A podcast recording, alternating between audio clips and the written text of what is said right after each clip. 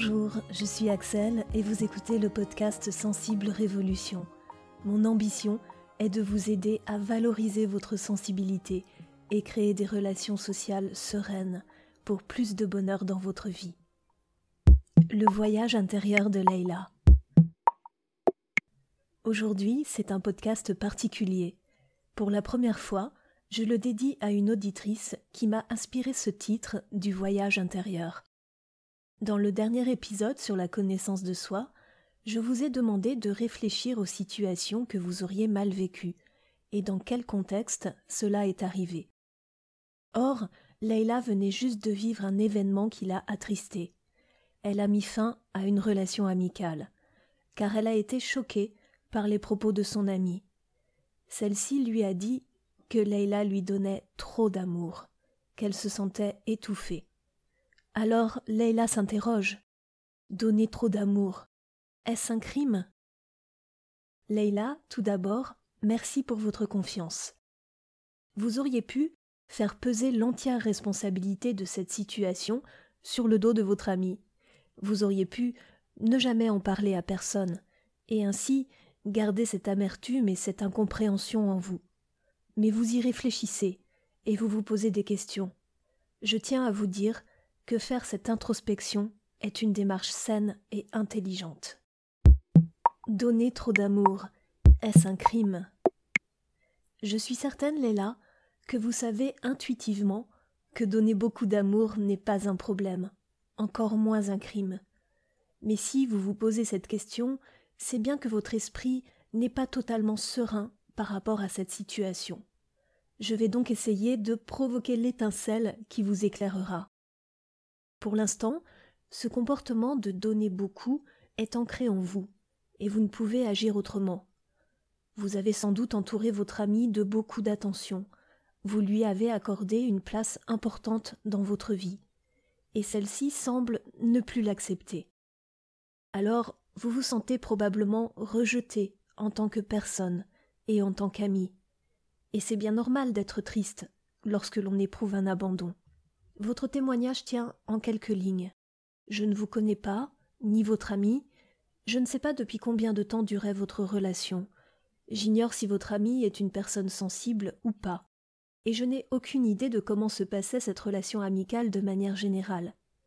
Mais vous avez sollicité mon aide. Alors je vais vous livrer quelques pistes de réflexion. En plus, je suis certaine que vous n'êtes pas la seule personne sensible à vous poser cette question. Et vous avez raison. La gentillesse est un échange qui coûte peu et rapporte beaucoup. Dans une relation équilibrée et saine, donner fait autant de bien que recevoir. Quand un ressenti négatif est lié à ce don de soi, il faut s'interroger sur la qualité du lien et le comportement des deux parties. Le désir d'intimité, un besoin universel.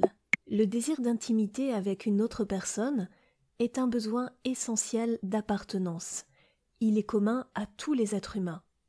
Les hypersensibles réagissent différemment à ce besoin, suivant la nature des liens d'attachement vécus durant l'enfance, les expériences de vie, les croyances personnelles. Environ 70% des hypersensibles sont aussi de tempérament introverti. L'introversion est caractérisée par la préférence pour des relations peu nombreuses, mais intimes et profondes. La majorité des personnes très sensibles ont un tempérament entier et passionné. Quand une personne hypersensible choisit le célibat, elle a tendance à reporter son besoin d'intimité sur ses relations amicales ou familiales.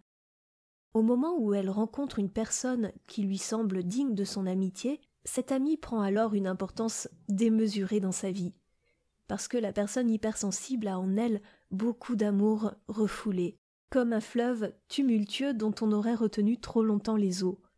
Lorsque le barrage tombe, ces eaux se déversent avec une telle puissance que cela peut effrayer. Toutes ces caractéristiques des personnes très sensibles expliquent la déception des attentes portées sur la relation amicale. Cette déception de ne pas recevoir autant que ce que l'on donne est à la hauteur de l'importance accordée à la relation. Plus l'intimité est forte, plus les blessures sont profondes. Et ces blessures sont enflammées par d'éventuelles souffrances du passé. Si elles sont non résolues, vous les traînez encore comme une pluie orageuse dans votre ciel.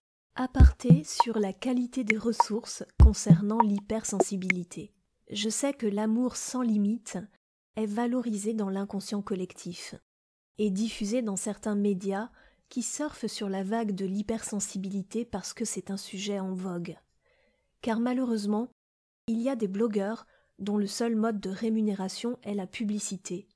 Leur but est de faire le buzz, avec des articles ou des vidéos qui vous racontent ce que vous avez envie d'entendre, qui vous brossent dans le sens du poil. Dans le milieu du blogging, les blogueurs sérieux appellent cela du putaclic, c'est-à-dire prostituer son âme pour gagner sa vie. Cela m'écœure. Je ne supporte pas ce manque d'authenticité, et je ne travaille pas comme ça. Je paye mes factures en vendant des formations et des prestations de services, et j'ai intérêt à ce qu'elles soient de qualité pour que mon travail soit reconnu et apprécié. La mission que je me suis donnée, c'est de vous guider pour vous aider à améliorer vos relations sociales. Pour cela, je dois vous dire la vérité. Et parfois, il y a des vérités qui font mal, mais elles sont nécessaires à entendre et intégrer pour votre mieux-être.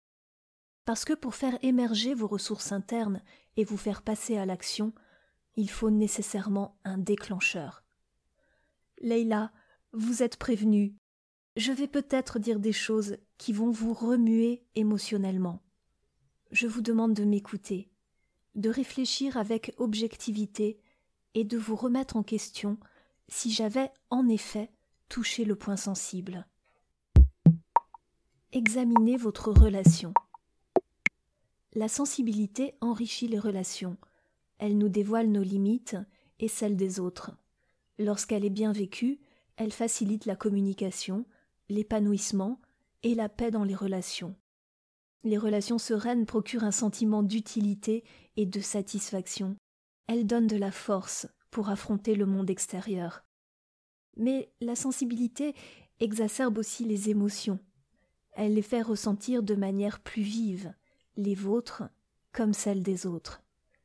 L'impression de ne pas recevoir à hauteur de ce que vous donnez, rajouté à des paroles critiques, peuvent alors alimenter votre déception et un sentiment de trahison. Le rejet du don affectif, quant à lui, peut être provoqué par différentes situations. Vouloir tout, tout de suite. J'ignore, Leïla, si vous avez rencontré cet ami il y a longtemps ou pas. Mais établir un lien solide et durable en amitié ou en amour est un processus long et délicat. Il peut y avoir une peur de l'engagement, d'un côté ou de l'autre, parce que s'engager totalement dans l'intimité, c'est se mettre à nu. Cela peut provoquer la peur d'être blessé ou de se perdre. Il faut prendre son temps pour créer une vraie relation, quelle que soit sa nature. Et puis vous savez, Leïla, une relation c'est un peu comme un feu. Un feu a besoin d'oxygène pour continuer à brûler. Il est bon parfois de s'éloigner un peu d'une relation pour la laisser respirer. S'assurer que la relation est saine et équitable. Si une relation est véritablement inégale, il faut prendre les actions nécessaires pour rétablir l'équilibre ou rompre le lien. Si une relation est toxique, c'est-à-dire que l'une des personnes use de violences psychologiques ou verbales, la meilleure chose à faire est de couper court pour sauver sa peau. Si votre relation amicale se trouvait dans l'un de ces cadres-là, vous avez alors pris la meilleure décision. Donner pour s'approprier l'affection de l'autre. Je vais à mon tour vous poser une question, Leïla. Est-ce que vous pensez vous aimer vous? Car ressentir un fort besoin de donner peut être lié à un manque d'estime de soi. En donnant, on pense s'assurer l'affection de l'autre. Dans ce cas, ça ne crée pas la connexion que l'on recherche, mais au contraire, cela éloigne la personne qui reçoit cet amour. La personne aimée peut rejeter cet amour car elle le juge disproportionné. Elle se sent étouffée. Parce qu'elle ressent que cet amour n'est pas basé sur ses véritables qualités, mais sur les carences affectives de la personne aimante. La personne aimée peut donc se sentir niée dans sa personnalité, car la personne aimante l'idéalise ou idéalise la relation. En faisant cela, la personne aimante ne tient pas compte des sentiments et des besoins de la personne aimée. La personne aimée porte sur les épaules le poids du bonheur de l'autre, et ce poids est bien trop lourd. Je ne sais pas si vous êtes dans cette situation, Leïla, mais c'est une hypothèse que je vous demande d'examiner pour votre bien. L'amour inconditionnel.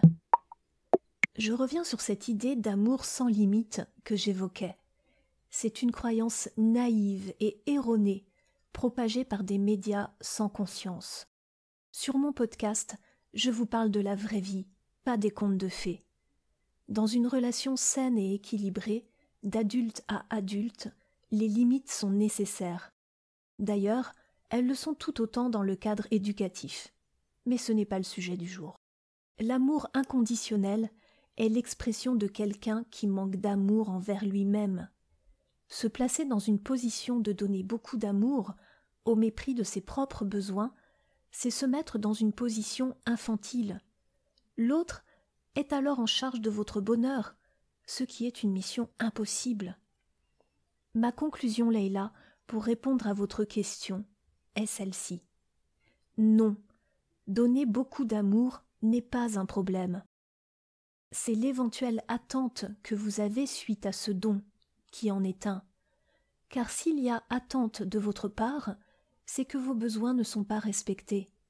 Et vous êtes la seule personne capable de déterminer et satisfaire vos besoins. Vous êtes la seule responsable de votre bonheur. Les actions à engager. Une relation intime n'est jamais un long fleuve tranquille. Elle peut comporter des désaccords, voire des affrontements. Elle peut générer des larmes ou de l'anxiété. Elle est toujours une prise de risque.